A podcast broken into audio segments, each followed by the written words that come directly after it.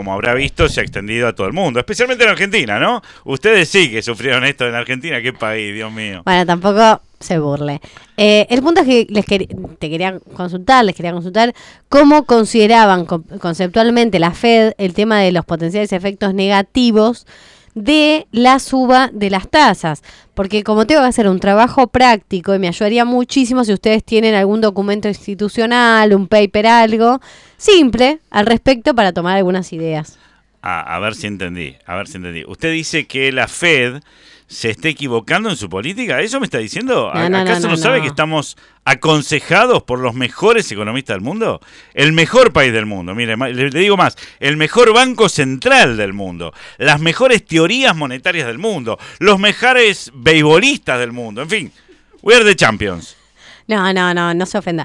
Eh, no, no, no estoy diciendo que se equivocaron de ninguna manera. Solo quería saber si tienen explicado en algún artículo simple los otros posibles impactos. Eventualmente la suba de tasas puede ser recesiva, puede generar desempleo, quizás aumenta demasiado el peso de las deudas, generando quiebras en algunas empresas. Bueno, esas cositas.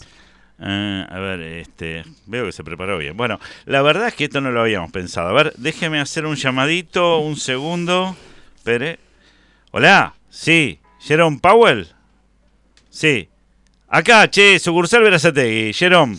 ¿Qué haces, querido? Escúchame, eh, tengo una chica acá, argentina. Sí. Eh, sí, sí, sí, es argentina. Tiene algunos argumentos contra la suba de tasas. Sí, a ver, espera. Perdón, ¿cómo era la idea, señorita? ¿Está hablando, estás, estás hablando con el presidente de la Fed? Bueno, este, bueno, me pones nerviosa. El punto era, lo que te quería decir era que la suba de tasas en algunas circunstancias podrían producir recesión, menos créditos, más situaciones de estrés financiero para las empresas. Así se lo contás resumido. Ah, para ver. Eh, sí, Jerome, acá me dicen, básicamente, yo viste que de esto no entiendo mucho, que si subís eh, la tasa se va todo al carajo. No. Bueno, es una expresión de acá. Eh, the, economy goes to hell.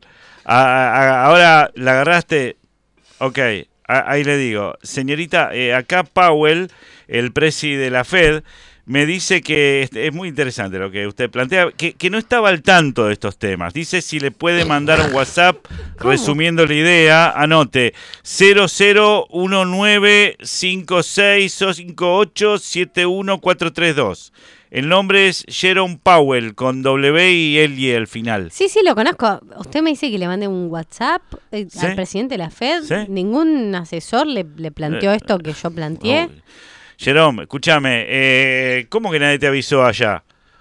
¿Para qué cuernos está esa cantidad enorme de asesores que tenés? Ya te expliqué. Ajá, bueno. Dice que los va a echar todos a la mierda. Uy, no, no, no, no, yo no quiero generar un problema, solo quería acceder a un artículo, algún paper sobre este tema. No, se recalentó.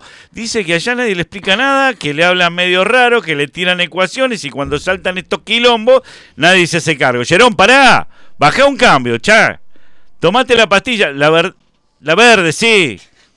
Uh, no se armó, che. Ahora quiero hablar con Biden. ¿Con Biden, el presidente? Con Biden, en realidad. Yo, nosotros hablamos acá. Eso, Biden es en Estados Unidos. Está como loco, ¿eh? dice que le va a presentar la renuncia a Biden. No, no, pero eso institucionalmente es una crisis. No conviene para nada que genere tanta incertidumbre. Jerome, calmate un poco, friend. Acá la chica dice que hay mucha incertidumbre. Bueno, di, habla de incertidumbre, qué sé yo. Y que si renuncias es peor. Ah, ah ok dice que bueno, que tampoco le habían avisado eso de la incertidumbre, que no entiende mucho eso. Y ah. que si es así, que bueno, que entonces no renuncia a nada. Ah, bueno, menos mal. Sí, ok, Jerome, sí. Tranqui, amigo, tranqui, relájate. La seguimos.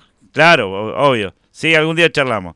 Chau, chau, chau. Bueno, se calmó, pero dice que la próxima se pudre todo. Pero siempre fue así esto en la Fed, así se manejan. Digo, por ejemplo, cuando hicieron la política monetaria no convencional, no tenían un marco teórico detrás. de, no, pará, de hecho, le pusimos así porque no, nos, no se nos ocurrió otro nombre. Uno dijo, che, hagamos algo distinto y le pusimos así, no convencional, como ortodoxo ya estaba, eh, heterodoxo estaba medio usado Qué loco, ¿no? Sí, un poco irresponsable, diría yo. Bueno, pará, no es para tanto tampoco. ¿A quién jodemos igual? ¿Cómo a quién jodemos? Y los mercados financieros internacionales, los otros países, la política monetaria de la Fed es muy importante. Ah, más o menos, acá vamos viendo. Lo importante es cumplir con nuestra carta orgánica. ¿Y qué dice? ¿Qué sé yo? Ya ni me acuerdo.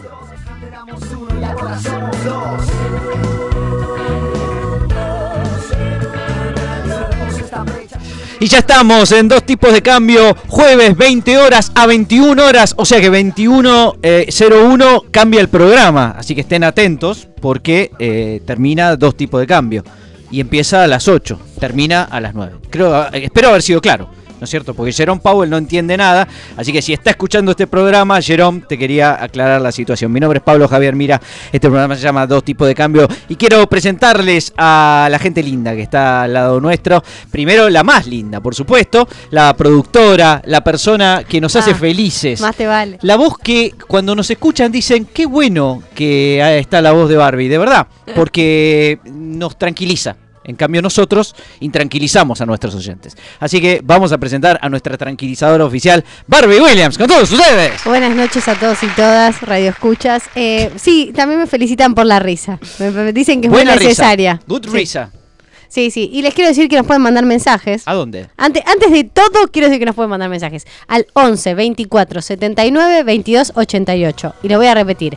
11 24 79 22 88. Tenemos consigna, tenemos invitado, tenemos de todo. Tenemos de todo hoy con invitado presencial, ya lo vamos a eh, presentar enseguida. Quiero antes eh, contarles que está mi amigo, el economista, el matemático, el auditor y el eh, estadístico. Es el hombre que le bajó el pulgar a Gabriel Rubinstein. Señoras, señores, Gerardo, el jefe. Robner. Muchas gracias, muchas gracias. Acá estamos, un, un programa más, ¿por qué no decirlo? Y contentos, sí, sí, porque es un programa más, la gente todavía no sabe. Cree que este Más nuestro- uno. Más uno, exactamente. Siempre es bueno sumar. Eh, la verdad que ha sido una semana con muchos avisos, muchas noticias, que de las cuales nosotros no vamos a desarrollar ninguna de ellas. Como hacemos siempre. Como hacemos siempre, como no es, es nuestra costumbre ya. Así es, eh, dos tipos de cambio estructuralmente fuera de la realidad económica argentina y aún así es el único programa de economía de los medios. Hablando de eh, economistas, hablando de teoría económica, hablando de gente que hace economía de verdad, señoras y señores, de doctores en economía, hablando de eh, profesores de economía internacionales, quiero presentarles a nuestro invitado presencial del día de la fecha, que es, eh, además de economista, es investigador, doctor en economía, por supuesto, e investigador del IEP y docente de la Universidad de Buenos Aires y también de otras universidades, en España, por ejemplo. Eh, señoras y señores, con nosotros, Luciano Campos. Bienvenido, Luciano. Muchas gracias, buenas noches, hola a todos. Luciano, ¿cómo, cómo va todo Bien, aquí, en Argentina? bueno, eh, adaptándome a, a la realidad de vivir en, en Argentina luego de muchos años, luego de 13 años viviendo fuera, ¿Dónde exactamente? en Madrid. Ah, bueno. Ah, qué belleza. Ah, bueno, qué cambio el tuyo. O ¿eh? sea que sí. estamos, bueno, ante el único caso Que no lo pensó mucho. de reversión. Que, que no lo pensó bien. Sí. Sí, esto Sí, es sí. el en- único caso de entrada de capitales de cerebros. Eh, Estoy en la cola de la distribución, digamos. En la cola de la distribución, exactamente, porque la verdad es que uno no esperaría, ¿no? Que un economista, bueno, además con tu trayectoria, tu experiencia y que haya, bueno, generado, digamos, tanto afuera, esté de, de nuevo acá en Argentina. ¿Cuál es la razón patriótica de Eso, tu ¿por qué te echaron de España? No, la verdad es que me, me trataron muy bien. España es un país muy que recibe muy bien a, los argentinos, creo yo, por historia de, inmigración de, décadas. Y no me puedo quejar por, por, por cómo, cómo me han tratado allí. Pero bueno, yo nunca me fui con la idea de, de no volver, ¿no? Nunca, mm, siempre pensé que iba a ser algo temporal. Eh, es verdad que se fue estirando en el tiempo. Una vez que estás fuera tampoco es tan fácil volver, porque tenés que... a- a- tampoco es fácil volver a Argentina, tenés que buscar por, por trabajo, ¿no? O sea, cómo, qué- cómo consigues trabajo, no es tan sencillo. Entonces, bueno, me salió la beca de reinserción del CONICET, que es una iniciativa bastante buena, creo. Y Millones de dólares, ¿no? Ahí. Sí, no, no es, no es por. Pero bueno, es por lo menos te dan un, un marco institucional un y, y, digamos una, una contención eh, en un sitio donde puedas estar. Y es verdad que tú después eso a nivel económico no tienes que tienes que tratar de buscar la vuelta, complementarlo. O, o bueno, pero es un, es un paso, ¿no? Es un, es, es un paso para, para poder volver. Y bueno, y aquí estoy. Eh, ¿Traes las soluciones, Luciano? Sí, necesitamos eso particularmente. Bueno, no sé, yo creo que. eh, Porque para problemas. No, después Sí. te podés volver a España, pero primeramente Primero- necesitamos la receta. Eh, yo intentaré aportar mi granito de arena dando clases, eh, conversando Buah, con no, gente. bueno, a ver, so- el, el- yo creo que lo- los economistas argentinos en general no es no, no tenemos falta de buenos economistas argentinos. No creo que ese fue sea el No, defecto. tenemos falta de buena economía argentina. Sí, tal cual, por eso.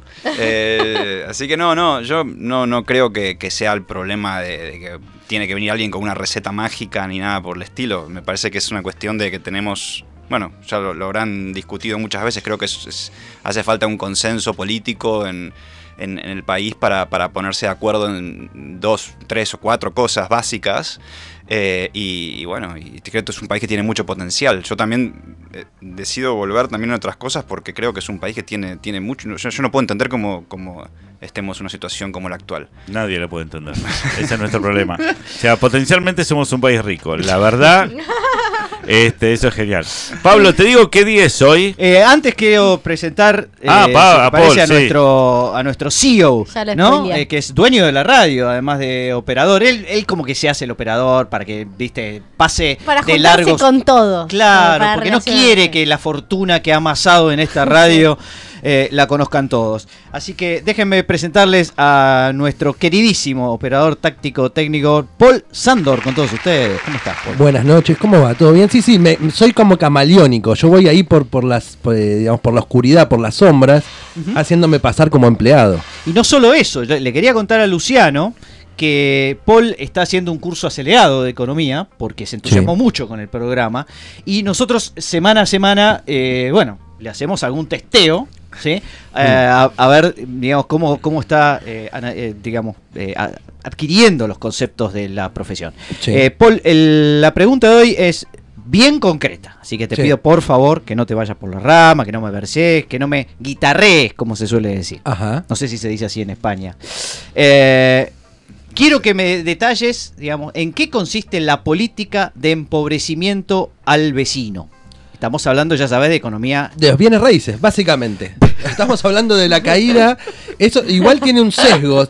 Siempre hay que meter la palabra sesgo como para, para parecer Estás económico. aprobado, estás aprobado. Esto, tiene un sesgo, un sesgo de, de maliciosidad. Digamos, es cuando, De malicia, cuando uno bien. construye, supongamos, bienes raíces, vos te compras un terrenito, un terrenito en Entre Ríos, ponele, y construís una, una gran casa y al lado tenés un vecino pobre. Entonces, vos le estás tirando abajo la propiedad del otro porque uno viene y dice, no, yo me quedo con esta, no pobre este hombre, vecino.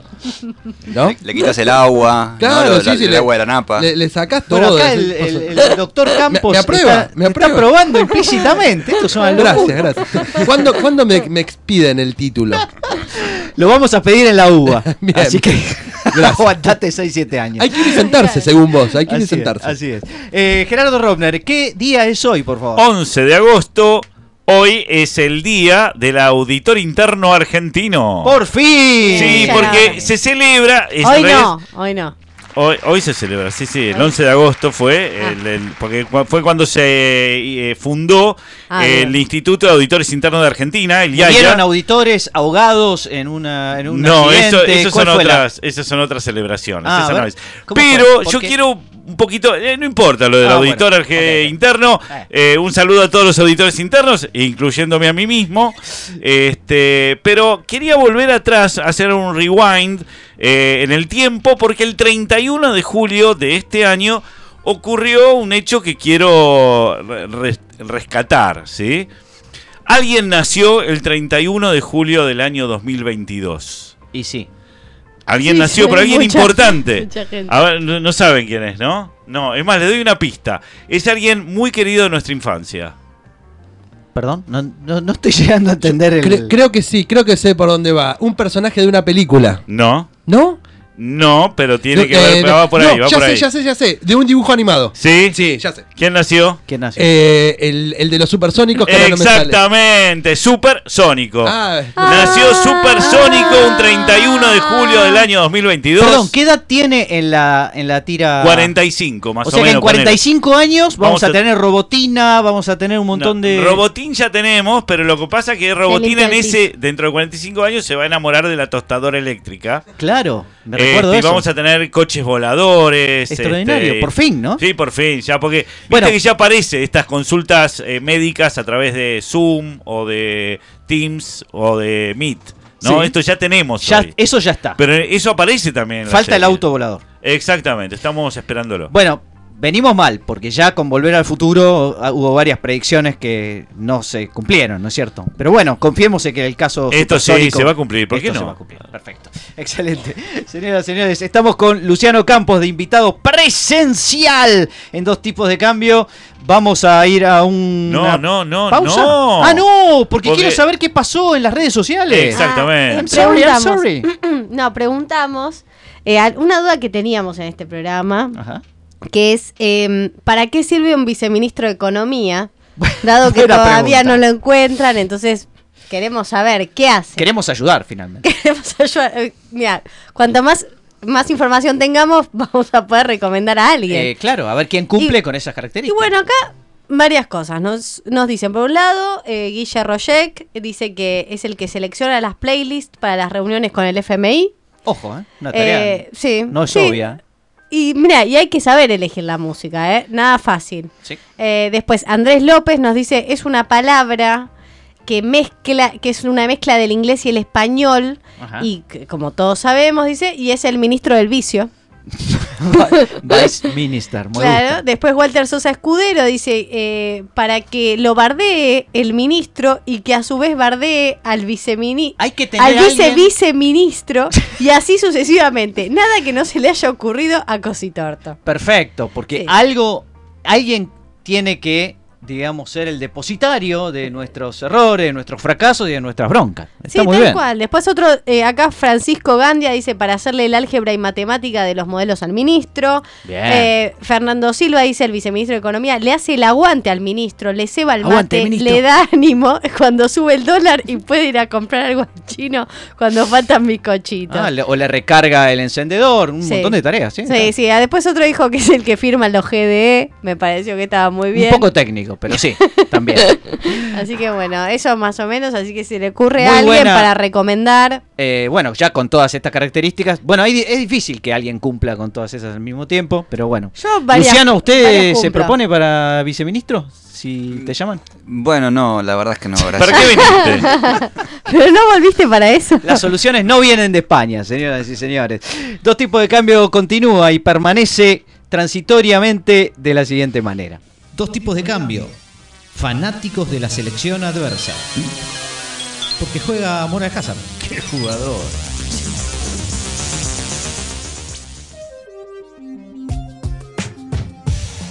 Dos tipos de cambio. Te reviso el coso.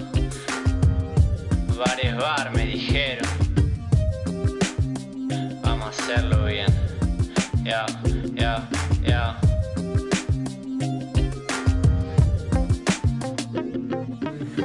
Reviso el coso para sacarte de ese pozo tan riesgoso y asqueroso. Reviso el coso, el gobierno y la cultura te establecen la estructura. Cosa dura, cosa dura. La supervisión del consejo de administración no es solo una obligación, es la supervisión. Es más bien la religión de una profesión con independencia y objetivación. Esa es tu misión. Me están revisando, Gerardo. Sí, porque es el día del auditor interno. ¡Feliz día! Entonces, para celebrar eh, este acontecimiento, cantan los auditores paranoicos. con su tema Te reviso el coso. ¿Qué más tienen? Tiene Auditame que me gusta, Descontrol interno, Haceme el test de penetración, una cumbia por supuesto. Fuerte, fuerte, Eh, independiente sí, excluyente jamás. Excelente, Gerardo Robner. Y es momento de tu sección, así que ilustranos. Bien, eh, voy a hacer referencia a un paper que salió hace muy poquito de Martín Rossi y Christian Rutzier de la Universidad de San Andrés, que se llama Construyendo un Maradona. Ah, necesitamos Sí. eso, ¿no? Bueno, Para generar dólares. Necesitamos, en principio, ganar la Copa en Qatar, entonces queremos construir un Maradona. Tenemos a Messi. Alguien dijo que es parte del plan económico ganar la copa. Bueno, siempre. Espero que no sea una condición necesaria. siempre genera. eh, debe haber algún paper que investiga los efectos, sí, seguramente hay, porque escuché alguna vez, Sí. los efectos en un país de ganar la Copa de- del mundo, ¿no? Debe ser Este, positivo. Deleterios, pero positivo. Sí, debe ser de muy corto plazo, pero bueno, qué sé yo, nosotros con, con que au- mejore dos o tres días estamos contentos. Ya es algo, ¿viste? Este, bueno, y ellos lo primero que se preguntan es qué tienen en común Maradona, Pelé, Messi, Cristiano Ronaldo, Cruyff, además de estar Son constan- jugadores de fútbol. Claro, además de ser de los mejores jugadores de, de su época, ¿no? Pero bueno, lo cierto es que todos nacieron y se criaron en países de alto consumo per cápita de carne y dentro de los hogares de, clase trabajadora de bajos ingresos. Y justamente lo que ellos, ellos investigan es que si estos factores, es decir, el alto, el crecer en hogares de bajos ingresos y con alto consumo per cápita de carne, podía llegar a tener alguna correlación con la destreza futbolística. No sé si me van siguiendo, ¿no? Impresionante. Porque dicen que la combinación de carne relativamente barata y bajos costos de oportunidad, porque dicen, bueno, mira, con la carne, la verdad que es, eh, el consumo de carne tiene bastantes beneficios a nivel cognitivo y de las funciones ejecutivas que son necesarias para hacer frente a un deporte en el que las circunstancias cambian constantemente.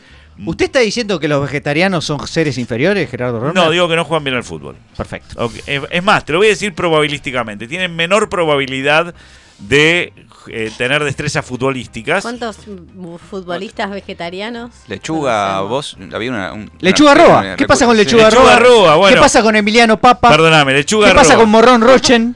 Te hago esta ¿Qué pregunta. pasa? ¿Alguno de estos, Con Cebolla Rodríguez. alguna de esta gente fue nominada, aunque sea al Balón de Oro? ¿Quiénes? ¿De los que yo De mencioné? los que vos mencionaste. Eh, no. No, bueno, eso explica todo. Digo, ya la defensa descansa, ¿no? Este, pero bueno, lo cierto es que la carne es un alimento de alta calidad, ya que es una excelente fuente de proteína, de fácil digestión, energía, micronutrientes. Más la nuestra, que es. eh, Y la buena nuestra, carne. sí, por buena supuesto. carne, sí. Eh, como hierro, zinc, vitaminas del grupo B, que no sé cuáles son, pero deben ser buenísimas. Ve de bueno. Sí, ve de bueno, ahí está. Eh, y eso por un lado, ¿no? Es decir, el hecho de tener buena, buen acceso a alimentos que generan un beneficio en las capacidades cognitivas y eh, habilidades ejecutivas de una persona cuando es pequeño, en su etapa de madurez, entre, digamos, entre los 0 y 5 o 6 años, bueno, mezclado con un bajo costo de oportunidad. ¿Por qué bajo costo de oportunidad? Porque cuando uno nace en hogares de bajos ingresos, no es como que tiene una carrera de ingeniero por delante. En la mayoría es una cuestión probabilística, ¿eh? No, no, no empiezan a decir, ah, pero vos excluís, yo, yo no excluyo a nadie. Es una cuestión estadística. Solos. No. Sí, o sea, tenés un bajo costo de oportunidad. Y por otro lado, si nacés en un país donde el fútbol es muy importante, y, eh, recuerden que el fútbol eh, tiene un desarrollo en muchos países, este, tanto es así que, eh, en- digamos, de acuerdo a la FIFA, hay 207 asociaciones y 265 millones de jugadores entre profesionales, eh, registrados, ocasionales, que participan activamente en este deporte. Con lo cual, bueno, eh, en muchos otros dominios, obviamente el recurso clave en el fútbol es el talento, e identificar el talento es de importancia crucial para el negocio multimillonario. Entonces imagínate, mezclas buenas capacidades cognitivas con un bajo costo de oportunidad, eso genera que haya mayor probabilidad de talento, ¿sí? En el fútbol. Entonces lo que hicieron estos chicos fue cruzar, hacer un mínimos cuadrados clásicos. Tampoco se fueron en algo muy sofisticado, que hasta se da en estadística 1, si uno quiere. Este, y mezclaron lo que eh, el número de jugadores nacidos en un determinado país, nominados al balón de oro, esa es la variable a explicar. Bien. Lo hicieron en, en el periodo 2016 al 2019. ¿sí? 59 jugadores de 25 países diferentes fueron nominados al balón de oro en ese periodo. ¿no? Entonces los países que aportaron más jugadores son Francia, con 11 jugadores. eh, Brasil, Holanda, España, Portugal, cuatro jugadores cada uno. Y después viene Argentina, Bélgica, Inglaterra, Alemania y Uruguay con tres jugadores cada uno. ¿Ok? Bien, entonces obtuvo datos del consumo de carne y proteínas por país. Después eh, eso se lo mezcló también con el PBI per cápita. Bien, se Después se lo eso. mezcló también con eh, la cantidad de población. ¿Sí? Porque dice, bueno, cuanto más población haya, Más chance. mayor probabilidad habría de encontrar. Es una cuestión de la ley de los grandes números, ¿no? Este, estamos hablando de eso. Si a vos te aparece un talento, uno cada 10 millones, bueno, tenés 10 millones, tenés uno. Es Bien, fácil. Perfecto. Digamos, Claro. eh, si vos querés crear un Maradona, tenés que generar 10 millones de personas. No es tan difícil. Si lo- te lo pones a pensar, es una cuestión práctica. Lo dejaste afuera los uruguayos ahí, ¿eh? Claro, Unos 10 que son tres. Son Tres tres. millones- son tres millones. Ok. Un 0,3 Maradonas tiene. Claro, un 0,3 Maradona. no ¿Alguno Maradona. llegó a ser un Maradona? No, yo te mencioné. a- nosotros generamos dos. Somos 47 millones. El uruguayo Martínez. ¿El uruguayo Martínez? ¿Qué pasa con el uruguayo Martínez? Ah, el. eh. Manteca. Manteca El Martínez. Manteca Manteca Martínez. Martínez. ¿Y hace cuánto hace que no está en Argentina? Claro, está yo- hablando yo de te hablo de los aquella 90, época. yo te hablo de los 90. Claro, bueno, te quedaste en los 90, te digo. Bueno, y para representar el interés de un país en el fútbol, que también es una variable posible de explicación esto, se basaron en una encuesta de la FIFA, este, donde tenían en, de 2006 para sus dos- 207 asociaciones. ¿sí? Eh, y que informa el número de personas que participan activamente en el fútbol por país. Excelente. Bueno, lo cierto es que les dio una, una significatividad bastante importante en el consumo de carne. ¿sí? ah, es una variable Mientras- significativa. Exactamente. Ahí rechazaste la hipótesis nula Ah, ahí ya me con un nivel de significación del 1%. Esto es para la, gente que nos escucha habitualmente. Que son econometristas avanzados. Sí, son tres. este, pero, mientras tanto, el interés en el fútbol no dio significativo. No dio significativo. ¿No? No, no. El PBI per cápita no dio significativo. Mira vos. La cantidad de población no dio significativo.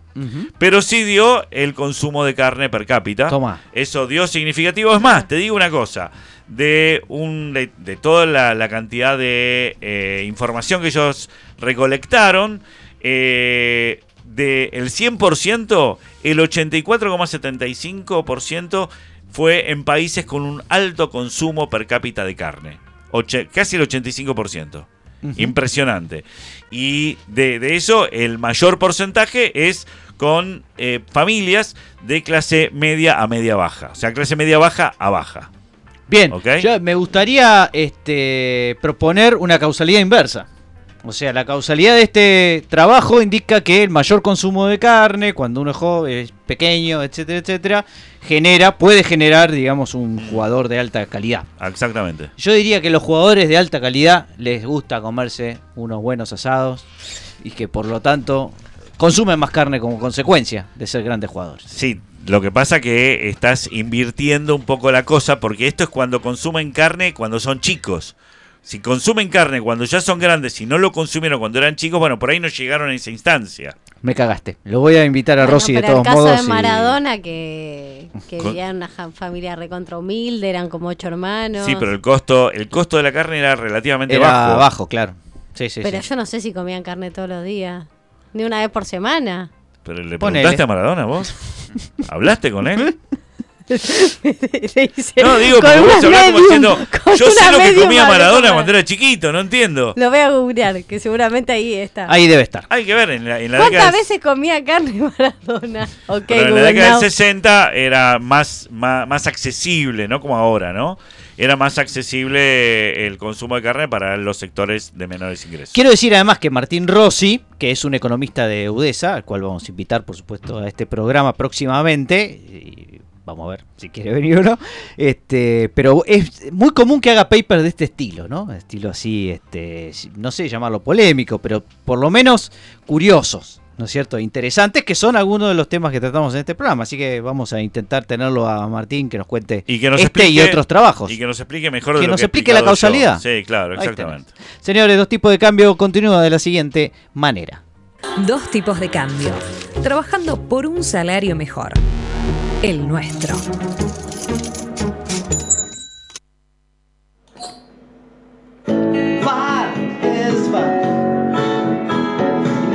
Demasiado lo que hay que explicar.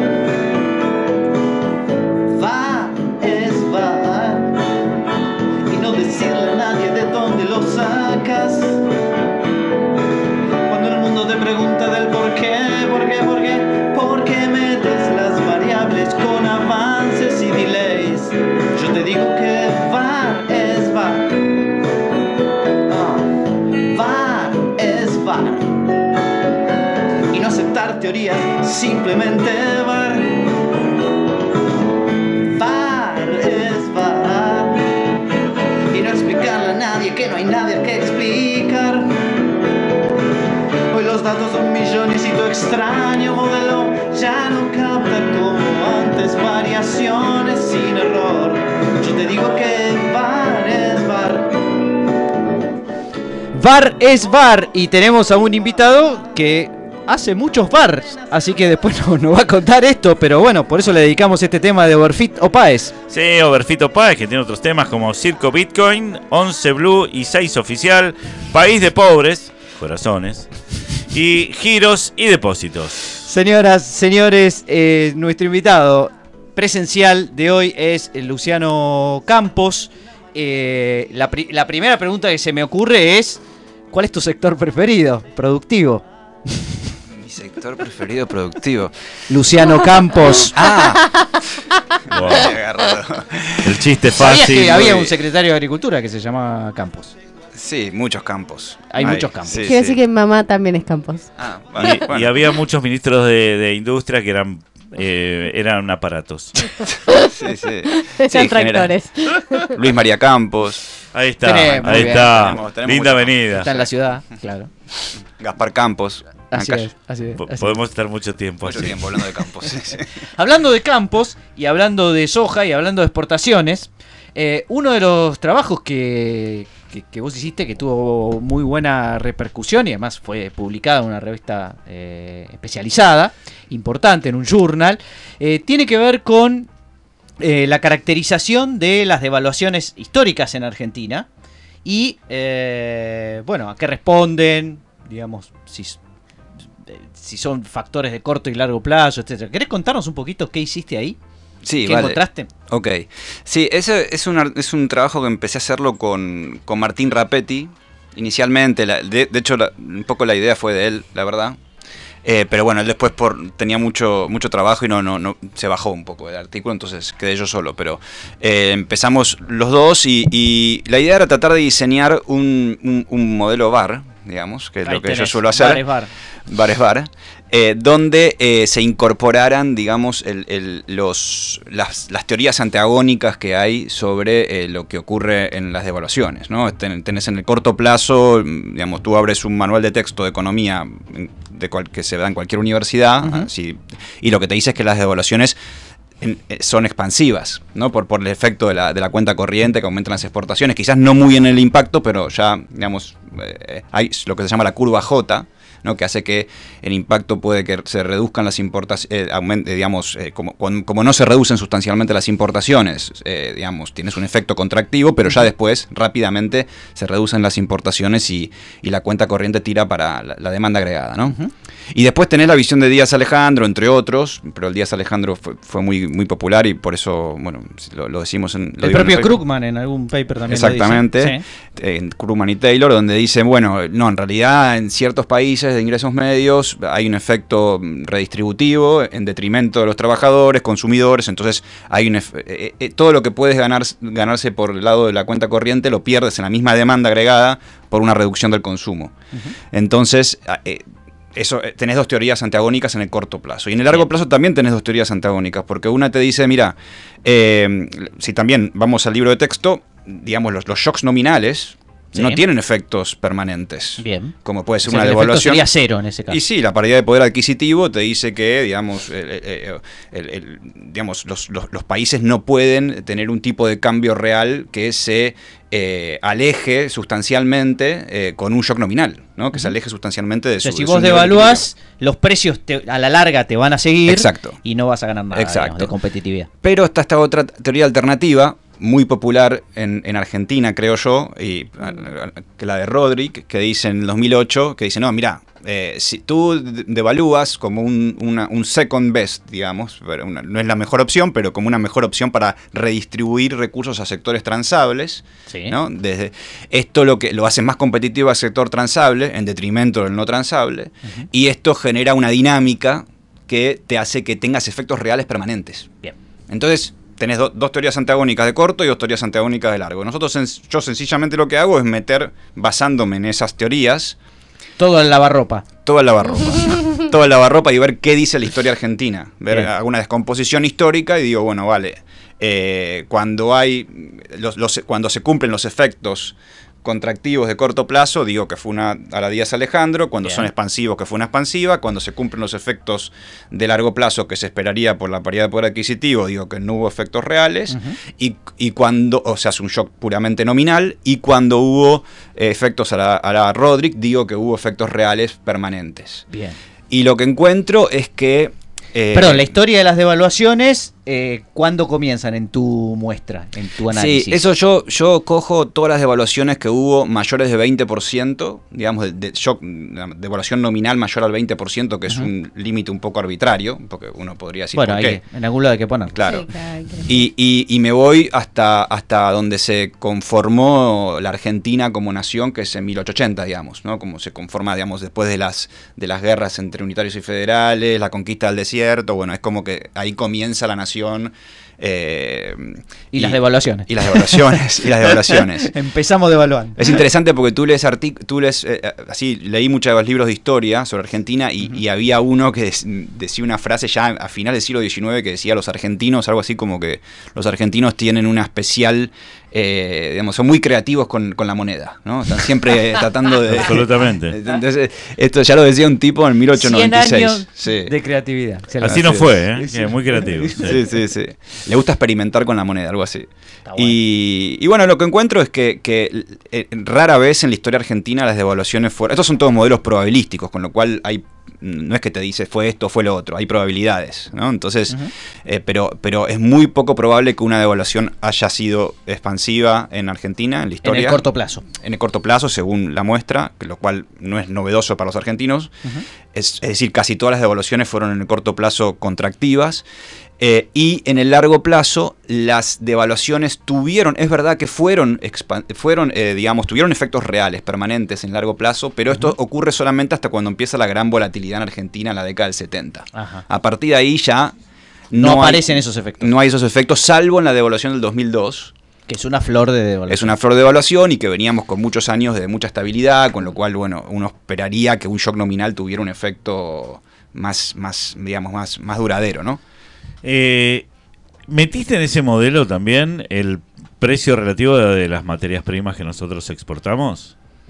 Porque evidentemente para que pueda haber un efecto eh, de, de expansivo a mediano o largo plazo, también influye eso. Es decir, si nuestras materias primas, o sea, si la soja, el trigo, bajan muchísimo su precio, en el mediano o largo plazo, por más que haya devaluado, por ahí eso no te da un periodo expansivo. Sí, po- podría ser, digamos, hay, hay muchas cosas que deja- dejo fuera, porque son cuatro variables, tipo de cambio nominal, tipo de cambio real, actividad económica y cuenta corriente, ¿no? Ok. Y mm, sí. Y esa- bar es bar. Claro, eh, el- el- No preguntes. Ok, no pregunto nada. No, el- porque, porque el- el- la idea es basarme en teorías. Es decir, eh, esto es una cosa que siempre yo doy un curso de, de macroeconometría, también donde trato de explicar a los chicos lo que son los VAR. Y el bar no es un no es un bar eh, no es, no es un, bar de copas donde puedes ahí hacer cualquier No, cosa. no, no, Y una revisión, con y B una revisión de gol o del penal. claro. Tienes, o sea, tú puedes meter muchas variables, pero la idea es que siempre tienes que estar detrás de una teoría económica. Entonces, no es los, los que hacemos bar no es, no es que somos unos econometristas. En realidad no somos econometristas, o por, o por lo menos no, yo no, soy, yo no me considero un econometrista. Yo soy un macroeconomista que uso el bar como una herramienta para ver lo que me dicen las, las teorías que ya existen sobre eh, ciertos casos de estudio en Argentina, Latinoamérica. Eso es lo que yo hago. Entonces, yo trato de acomodarme a la teoría y no, no, porque sí, porque es infinita la, la cantidad de variables que puedes poner. Absolutamente. Tú puedes poner todas las variables que quieras, pero eso es, es, es- eh, no es. O sea que vos no es que usás esas variables como controles. No, en un bar no hay control. Yo no hago lo que hace Martín Rossi, digamos. Martín Ah. Rossi quizás hace, es, es más un econometrista, ¿no? Sí. Microeconometrista. Yo soy un, macroeconomista que uso los bar para tratar de ver qué me dicen las, te- qué, qué- qué me dicen las teorías sobre la realidad. Digamos, es, es, es sencillamente eso. Ah. Es Ahora, el- moviéndonos un poco del bar, porque viste que tarda mucho hasta que revisás la jugada, qué sé yo. Entonces, eh, vamos a otro tema que tiene que ver con algo que vos también estudiaste y que es eh, acerca del populismo. sí. Y creo que vos lo que hiciste es una revisión histórica, creo que para varios países también, si no recuerdo Sí. mal, acerca de, bueno, las características del populismo y ver si efectivamente había una relación entre lo que la gente creía que era un líder populista, eventualmente, Claro. y este y la realidad o lo que te dio a vos. ¿Qué encontraste?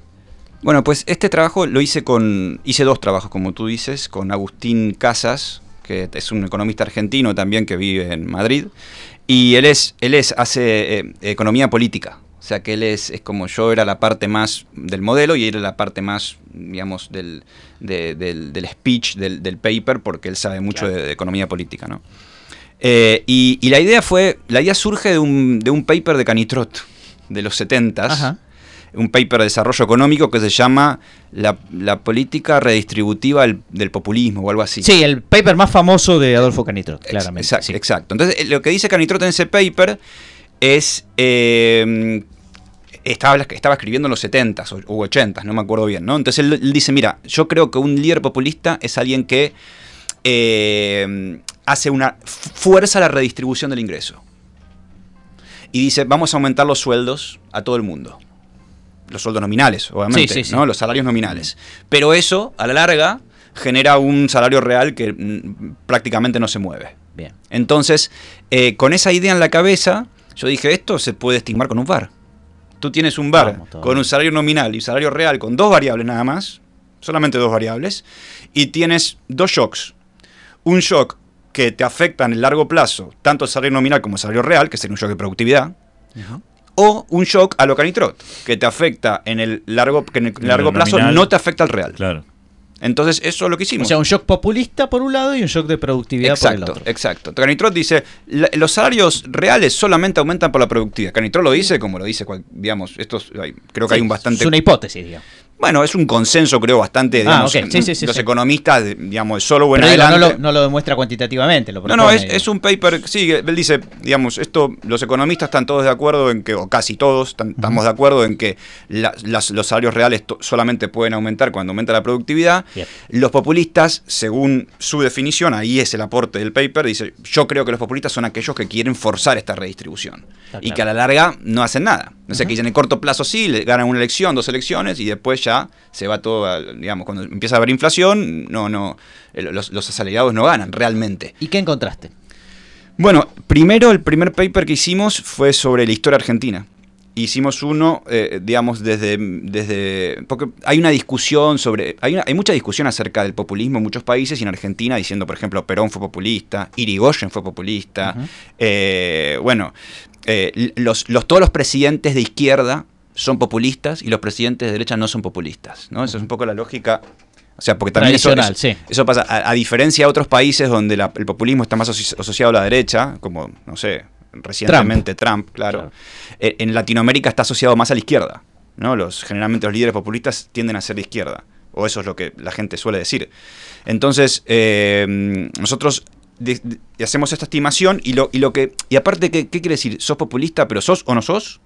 O, o cuan- o, digamos, también eso es- creo que es importante, los economistas tenemos que ser capaces de cuantificar las cosas. Ujú. Porque no es que so- o sos populista o no sos. Quizás Claro, sos... no es un tema de ADN solamente. No, sino quizás sos que- un 20% populista. Claro. O, y un 80, po- digo, o un 30% populista. ¿Cuál es la probabilidad? ¿Cuál es- Bueno, pero cuál es- ¿quién ganó? Dale. Sí, ¿qué pasó? Bueno, lo que encontramos es Irigoyen definitivamente no es populista, en Ajá. absoluto, según nuestros resultados. Sí. Eh, eso no quiere decir que él no tenga un discurso populista, no haya tenido un discurso populista, Claro. pero a nosotros no nos interesa eso. Claro. Porque él puede decir muchas cosas, pero la realidad es lo que pasó. Como Menem. El salariazo. Bueno, ahí ya sería más de derecha por ahí, ¿no? Bueno, Populista pero eh, uno podía pensar Ah, en ese ah, momento ah, que era sí, sí, sí, populista. Sí, sí, entendí, entendí. El- la retórica, sí. Exacto. Y después encontramos que Perón es ambiguo, porque el primer gobierno de Perón sí encontramos que hay populismo, pero el segundo claramente no. Claro. Y el tercero, bueno, hay, hay, hay, un, hay más populismo, pero no absolutamente abrumadora la, la evidencia. Con lo cual Perón queda como en una especie de, de- de ahí de ambigüedad que no se sabe bien. Pero vos ¿Y definís. populista, si populista no hay ninguno entonces? Populismo también hay, hay, hay, hay gobiernos militares que son populistas. Mira. Entonces encontramos que también, porque populistas, que quizás porque, porque no pudieron eh, a- frenar el populismo, pero, pero fueron populistas, sus políticas fueron populistas, porque digamos, en, eh, según nuestra estimación, no lograron, eh, bueno, básicamente reducir la inflación. O sea, Pero vos, entonces, definís populismo cuando se fuerza un aumento del salario nominal. Exacto. Ah, ok, ok. Exacto. Listo, para decir. ¿Y qué, líder populista encontraste en, en otro país, por ejemplo? Eso lo hicimos para, para Argentina hasta el 70, solamente porque después empe- empezaban, digamos, la hiperinflación y eso distorsionaba mucho los, los Claro. resultados, pero después lo hicimos para toda Latinoamérica a partir de los 2000. Entonces está lo que se llama la nueva izquierda latinoamericana. No sé si oyeron hablar de esto. Sí, sí, un poquito. entonces, básicamente hay muchos que escriben en economía política que dicen, está la vieja izquierda latinoamericana, que son los de los Allende, Alan García, pero el del 85, no el que volvió después, que, se, que se mató. Sí. Digamos, es la misma persona, ¿no? Pero bueno. el- el, eh, Otras políticas. Sí, Ortega, en Nicaragua, de los 80. ¿ves? O sea, muchos, muchos que estaban en, en los, en los 70s, 80s son la vieja izquierda, pero después volvieron y es la nueva izquierda. Eh, Evo Morales sería parte de la nueva izquierda, Lula, Claro. eh, bueno, no sé, Kirchner. eh, Kirchner, claro, absolutamente. Entonces nosotros lo que hicimos es eh, estimar eh, esta, con nuestro modelo, estimar el, eh, qué pasó en Latinoamérica, en, en, digamos, en el siglo XXI, y lo que vemos es que, que en realidad hay muy poco populismo. Es decir, todos estos líderes supuestamente populistas, porque tienen un discurso populista, no sé, Evo Morales, Mujica, que dicen "Ah, vamos a trabajar a favor de los pobres, vamos a hacer todo a favor de los pobres, vamos a quitar anti, anticapitalista, a la hora de la verdad, no son, no tienen realmente políticas populistas. O sea, no tienen políticas, o si la, no digo que no hayan, tuvieron políticas muy fuertes de redistribución, Lula con el plan de hambre cero y todo eso, pero eso no generó. Y eso, eso generó un aumento verdadero del, del, del salario real. O sea, fue una verdadera mejora de la distribución. Claro. No fue algo... No fue retórico, No fue no. retórico. Claro. O sea, eso no es ser populista. Si tú aumentas el salario nominal por, digamos, de diferentes formas de los, de los empleados públicos o, o intervienes en la mesa de negociación de los trabajadores, pero de alguna forma eso sigue, o de, al- alguna, de alguna forma, la productividad del país, tú no estás haciendo populismo. Tú estás, tú estás simplemente mejorando la, la la calidad de la vida de la gente verdaderamente. Señoras, señores, Luciano Campos en dos tipos de cambio que sigue de la siguiente manera. Bien, Luciano, gracias.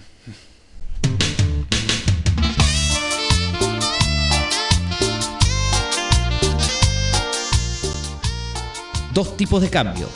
Un fetichismo más. O el único.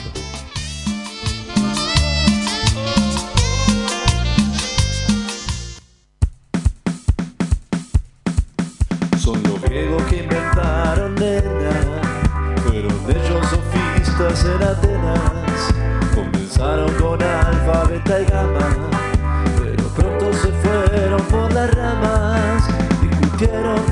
vino la polis, a Sócrates se lo llevó la yuta, lo vieron alternando con muchachitos, le dieron a beberse la cicuta con Fernet. El alfa fue el beta, sí, el gamma entró, vino teta y hubo fin, pero Landa no se dio, la galla. Fiesta griega, Gerardo Robner en dos tipos de cambio. Historia de Lambda, de Walras y sus restricciones presupuestarias. Me encanta Walras, eh, porque además es un cantante de fuste. Tus flujos me lastiman, Pablo. Eh, es otro tema Sí. de Walras. Perfecto. Uno, ¿Alguno más? No te pases de la raya, Pablo. Excelente. Eh, respetando las restricciones presupuestarias, dos tipos de cambio como siempre. Quiero contarles una pequeña historia que tiene que ver con la economía de la mendicidad. Los mendigos en la calle, ustedes saben que ser mendigo es una forma, si se quiere, de, no sé decirle trabajo, no es estrictamente un trabajo en el sentido que lo conocemos normalmente, pero requiere un esfuerzo, que es, digamos, primero hay que saber dónde ir, Segundo, hay que bancarse estar afuera. Tercero, hay que bancarse la dignidad de estar pidiendo todo el tiempo, ¿no? Eh, y seguramente también ah, se necesiten algunas capacidades en el sentido de cómo haces para pedir la plata y que te den, porque si no sos muy efectivo en eso y, uh, y no se te entiende lo que decís o no sos bueno para pedir, bueno, no vas a tener rendimiento a partir de esta actividad tan, tan peculiar. Lo que hizo Gwendolyn Dordek y alguno y et al, et al, ¿cómo escribe et al? Escribe muchísimo, Sí, Impresionante. Y todos lo buscan para, para Quizá- compartir con él su... Sí, sí, sí, sí, sí, nunca escribe solo. No, no, Muy- no, muy no, curioso. Sí, pero bueno, un eh, Sospechoso. uno de los economistas más prolíficos que hay. Lo que hizo eh, Gwendolyn es eh, justamente investigar la- a los mendigos, a los mendigos eh, del centro de Manhattan en particular. Aparentemente hay eh, 800.000 adultos que viven en la pobreza, en esa, en la Gran Manzana. Y eh, bueno, y lo que intentaba determinar esta persona es, bueno, ¿cómo es el mercado, este particular mercado de trabajo relacionado con la eh, mendicidad? Eh, lo que encontró fue muy interesante. Eh, aparentemente, la oferta de mendigos es inelástica.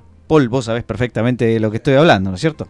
No, ni idea. Bien, Eh, lo que quiere decir esto es que no hay mucha reacción por parte de la cantidad de mendigos al retorno, es decir, a la cantidad de eh, regalos, donaciones eh, que obtienen los mendigos en la calle, aparentemente. ¿Por qué? Bueno, porque lo que hizo esta persona en un paper es básicamente comparar la cantidad de mendigos que había durante las horas picos en los veranos de 2014 y 2015. eh, y encontró que entre los dos veranos el turismo del centro de Manhattan había subido un 30%, lo cual era interesante porque podía eh, sugerir que la posibilidad de obtener más plata por parte de los turistas, de- por parte de los mendigos, era eh, mayor. Y entonces la pregunta que se hizo Gwendolyn es Gwendolyn. si esto incentivaba la oferta de mendigos. Les quiero contar una anécdota antes de, de seguir. Dale, de dale, dar dale. algún No, dale. Una vez yo eh, iba en el subte A, me bajo en Plaza de Mayo, iba con un conocido y eh, vemos a un, eh, no me acuerdo si era flautista, violinista o qué, en la, digamos, en la salida de Plaza de Mayo, bueno, tocando y con un, este, un sombrero ahí para recibir este, las eh, Donaciones. Las don- sí, las, este, no se dice donaciones, ¿no? Se dice, bueno, bueno, Propina. la propina, sí, por parte de los transeúntes, los que viajaban en el subte. Eh, cuando lo vio esta persona me dijo, me miró, él, él- él era músico, y me dijo, ah, esto yo lo conozco, este mercado lo conozco bien, me dice. Opa. No entiendo, le digo. Claro, este lugar que vos ves esa persona ahí, tiene un precio, me dice. ¿Qué quiere decir eso? Que eh, no cualquiera se puede poner ahí. Y ¿Ah? que ese lugar está disputado. Es, se compite por el espacio. De tal manera que está incluso, eh, digamos, definido por una eh, grilla, un ordenamiento de alguien que es el jefe del lugar y qué sé yo, y que subalquila el lugar para ¿Ah? que esta persona toque en determinados horarios y después venga otra, etcétera, etcétera, y les cobra una comisión.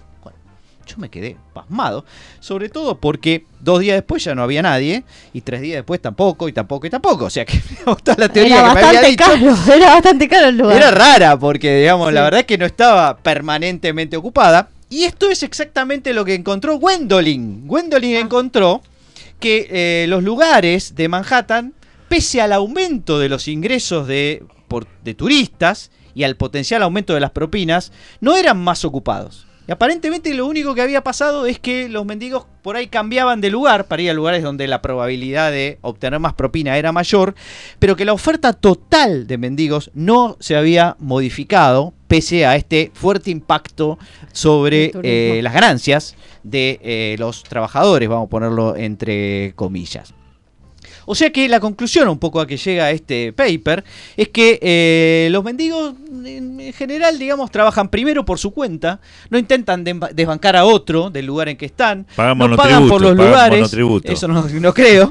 Este, autónomos. y eh, bueno, y que de alguna manera viven un poco de la suerte que tienen de obtener más o menos ingresos, pero no lo tienen eh, contabilizado. A lo sumo, lo máximo que hacen en términos de búsqueda de, este, de mayor rentabilidad o de mayores propinas es buscar el lugar apropiado, digamos. Pero lo que no hay es un efecto, este efecto que, bueno, a veces es un poco discriminatorio, ¿no? Que, que- que, digamos, tiene que ver, por ejemplo, con la UH, ¿no? Que se dice, bueno, hay gente que deja de trabajar exclusivamente o que tiene hijos para cobrar más UH, ese tipo de cosas. Bueno, acá lo que, lo que vemos en este ejemplo particular es que nadie se hace mendigo, digamos, para cobrar más plata y estar eh, en esa esquina o en eh, la salida del subte de Plaza de Mayo. Gerardo. No, nada, que me, me- me hacía ruido esto de la oferta de mendigos. O sea, oferta de gente oferta que de demanda. trabajo. Oferta de gente que demanda. La- es la oferta de gente. el- bueno. O sea, era un poco raro, ¿viste? Digo, pero ¿es oferta o demanda plata. Te demanda plata, Claro. te ofrece no sabemos qué. Nada, absolutamente, no sé, su tiempo, sus ganas de estar ahí a la intemperie. Recuerden que en Manhattan hay momentos que hace mucho frío, incluso mucho calor. O sea que cuando veamos, cuando veamos mendigos peleándose por el lugar, decimos, muchachos, es inelástico. Esto es inelástico. Es señores, inelástico. así que dejen Sí. de pelearse. Mira, porque te lo soluciono. Es inelástico. es inelástico. Dígale eso a un mendigo y eh, Y se quedará está. seguramente muy contento. Señoras y señores, dos tipos de cambios se va a ir despidiendo después de este separador. Dos tipos de cambio. Planificando rigurosamente el próximo lanzamiento de dados. Bueno, nos vamos despidiendo entonces. Eh, quiero agradecerle a Luciano por, por haber estado, por eh, nada, haber compartido este programa presencialmente y, y haber charlado con nosotros. Muchas gracias por la invitación, un placer. Es un raro honor, eh, Luciano. ¿eh? Mirá que muy pocos se animan a venir acá. La verdad, Bueno. nuestro respeto. Res- Respect. Cuando quieran puedo volver. ¿eh? Perfecto. Y además acá hay una buena zona para pedir guita, así que te digo, te lo recomiendo. claro, claro. Y no hay Sí. mucha oferta de mendigos, quizás. Y no hay que- mucha oferta de mendigos. Y pero- comer carne podés también y jugar bien al fútbol, por cierto. Gerardo, ¿tenemos noticia insólita? Por supuesto, porque Patrick, que es un pony, fue elegido alcalde de Cockington. ¿Perdón? ¿Perdón? Sí, un ¿Pony? Un pony. Un pony de cuatro años fue elegido alcalde de Cockington. Y el problema que tiene ahora que ya no puede visitar su, su bar favorito, a donde iba a tomar eh, cerveza Guinness. Sí, pues, sí, es un poco raro. Bueno, te explico. Eh, parece que el, anci- el anciano alcalde murió de Cockington, de- del condado de Devon, este, por lo que se eligió un pony para ocupar su lugar. Un pony. Y antes de Al convertirse en estilo alcalde- romano, digamos. Sí, bueno. ¿no? El emperador es romano, sí. Claro, bueno, Nerón fue quien. quien Calígula, puso- ¿no era que Eh, puso Calígula? Calígula, sí, tenés razón. Calígula puso ahí. Eh, la verdad que, como decía Pinti, estuvo bastante criterioso, porque nosotros hemos tenido y tenemos caballerizas completas en los gabinetes. Así que bueno, en este caso, este, lo cierto que Patrick, eh, antes de convertirse en alcalde, eh, era una figura muy querida en el pueblo. eh, por eso lo eligieron, ¿no? Era un pony que de terapia No, visitaba varios grupos de recuperación en la comunidad y a menudo se le podía encontrar pastando en un corral de interacción. Esto es importante. Sí. eh, en el jardín de, de Drum Inn, que es el bar donde el pub del pueblo. Bueno, lo cierto es que fue expulsado de ese bar ahora porque el ayuntamiento decretó que el corral requería permiso de obra y debía ser desmontado. ¿Sí? Porque ahora ya no puede ser jardín, ahora pasó a ser tierra de pastoreo oficial y por lo tanto necesitaba otras cosas, con lo cual ya Patrick no puede ir ahí A tomarse su a cervecita. tomar su cerveza. Pero bueno, este no fue el único caso. Parece que Bosco, un, eh, un perro, fue alcalde de Sunol, California, durante 13 años. Tenés que, tenés que durar eso en el cargo, parece que había ¿Fue reelección. populista, Gerardo? Sí, sí, sí, sí, sí, porque aumentó nominalmente el salario de los perros, pero en realidad no pasó nada. Wow. En 2018, un- la gata Sweet Tart fue Oh. elegida alcaldesa de Omnesa, de Michigan. Ah, Y en el 2019, ayer nomás, Sí. en Lincoln, la cabra se convirtió en alcalde de Fairhaven. Bueno, o sea que no es un caso particular esto, ¿no? No, no, no, no. Así que, Esto- bueno, hay esto es una nombrar tendencia. animales parece que. Bueno, nosotros siempre importamos muchas ideas, ¿no? Señoras, señores, hemos importado nada más ni nada menos que a Luciano Campos, que va a tener su curso de macroeconomía 2 en la Universidad de Buenos Aires, así que te deseamos eh, lo mejor en tu curso. Eh, creo que ya cerraron las inscripciones, empieza ahora el cuatrimestre. ¿Cuánta gente se, an- se anotó? Ah, Con- no sé. como- ¿Todavía no sabes? No sé, espero, espero que se hayan notado. No sé si, porque no, como no me conocen, no sé si, bueno, no sé si es bueno o malo eso. Eso es siempre bueno, se eso anotan, bueno, siempre se bueno. anotan. Excelente, señores. Eh, te deseamos lo mejor, Luciano. Y bueno, nos vamos despidiendo. Eh, agradecimos, hacemos pase, Paul. Sí, sí, sí, sí. Si, si tienen ganas de quedarse, hacemos un pase y Excelente. después este, los liberamos. Dale, y mientras dale. tanto, eh, vamos a meditar durante toda la semana hasta que llegue el próximo jueves, donde le digamos que ha llegado otra emisión de Dos tipos de cambio.